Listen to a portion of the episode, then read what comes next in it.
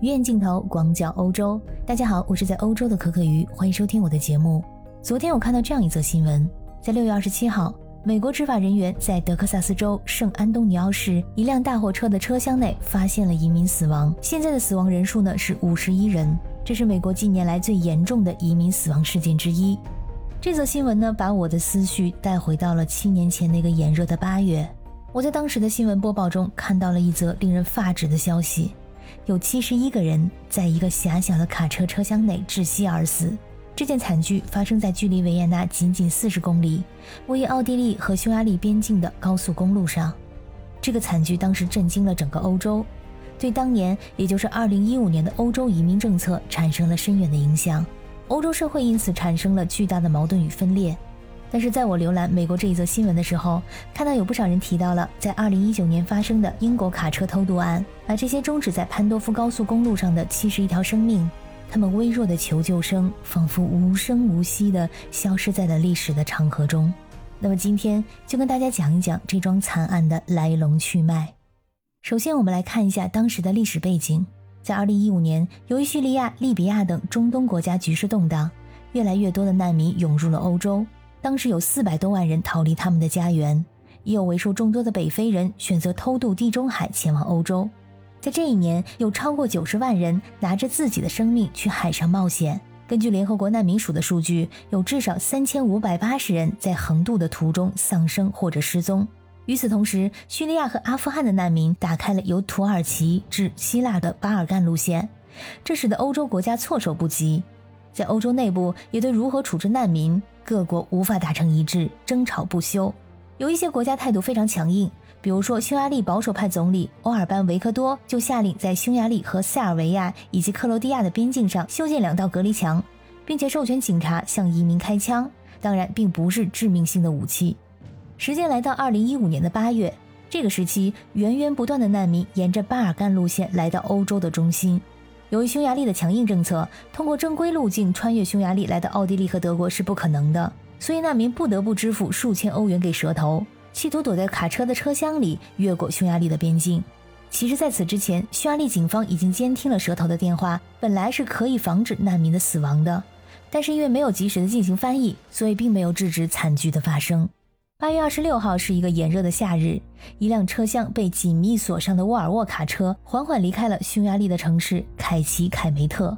这是一辆七点五吨的冷藏车，挂有匈牙利的车牌，上面刻有斯洛伐克肉鸡生产公司的字样，看上去很普通。在上午九点左右，这辆车到达了匈牙利首都布达佩斯附近，越过匈牙利和奥地利的边境，来到了奥地利的境内。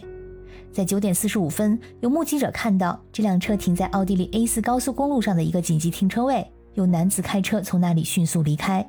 这个出口距离 Noisido 高速公路出口仅仅一公里，但是在当时并没有引起太大的注意。当时八月份的温度高达三十五度以上，那辆卡车在那里停了整整的一天，一直到八月二十七号上午，一名奥地利的公路工人发现有液体从车里漏了出来，于是他报了警。当时的驾驶室并没有上锁，空无一人。高速公路警察随后打开了车厢检查，毫无心理准备的他们仿佛打开了地狱的大门，一股恶臭，无人生还。里面没有尸体是完整的，已经高度腐化，死状十分的凄惨恐怖。由于当时的情况实在是太惨烈了，根本分不清死者谁是谁，所以一开始流传出来的数据呢是二十名左右。在新闻通报中，奥地利警方用尽了所有的想象力，给出了五十人这个数字。但是在第二天，法医部门终于查清死者人数之后，最后的数字还是超出了警方的想象，一共七十一人，包含五十九名男性、八名女性，还有四名儿童。死者后来被查明是来自于伊拉克、阿富汗、叙利亚和伊朗。那么，为什么一开始才推测仅有二十名死者呢？和昨天在美国发生的惨剧不同，美国的事件呢是发生在一辆十八轮的大货车上，起码还有一定的空间，所以还有人幸存。但是我们所说的这辆看上去非常普通的两轴货车，它的载货空间仅有十三到十四平方米左右，在这样一个狭小的空间内要塞进去七十一个人，大概一平方米的空间内要站下五个人，这个密度是奥地利警方完全想象不到的。车厢呢是完全密封的。门只能从外部打开，没有任何的窗户和通风口，没有开冷却系统，可想而知，空气很快就被耗尽了。从车厢的痕迹上可以看出，被困在里面的人们用尽全力在求救，而且试图从内部强行打开车门，因为车厢向外突出，并有被切割的痕迹。根据司机的证词，当时他们拼命地敲打车门，尖叫着央求司机等人快开门。但是车外的人并不为之所动，以至于车厢内的男女老少被绝望地困在黑暗狭小的空间内，窒息而亡。司机声称，他当时收到的指令是，无论发生什么情况，都不许打开车厢门，甚至他的汽车逃跑的时候也没有打开，也根本没有去看一眼里面是否有幸存者。这七十一个人在还没有到达奥地利边境的时候就已经死亡了。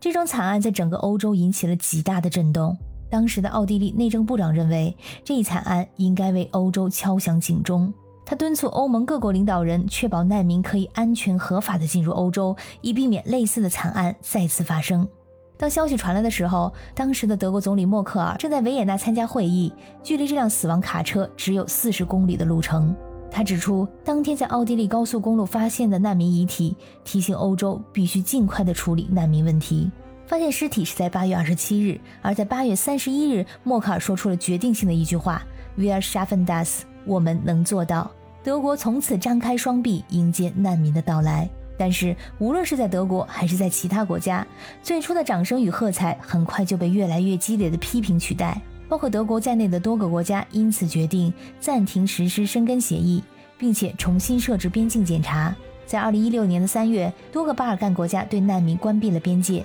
巴尔干路线基本被封堵，而默克尔得到了土耳其总统埃尔多安的支持。土耳其和欧盟签署了一项协议，阻止难民经由土耳其进入欧洲。而在2015年发生的一切，在欧洲产生了不可忽视的影响。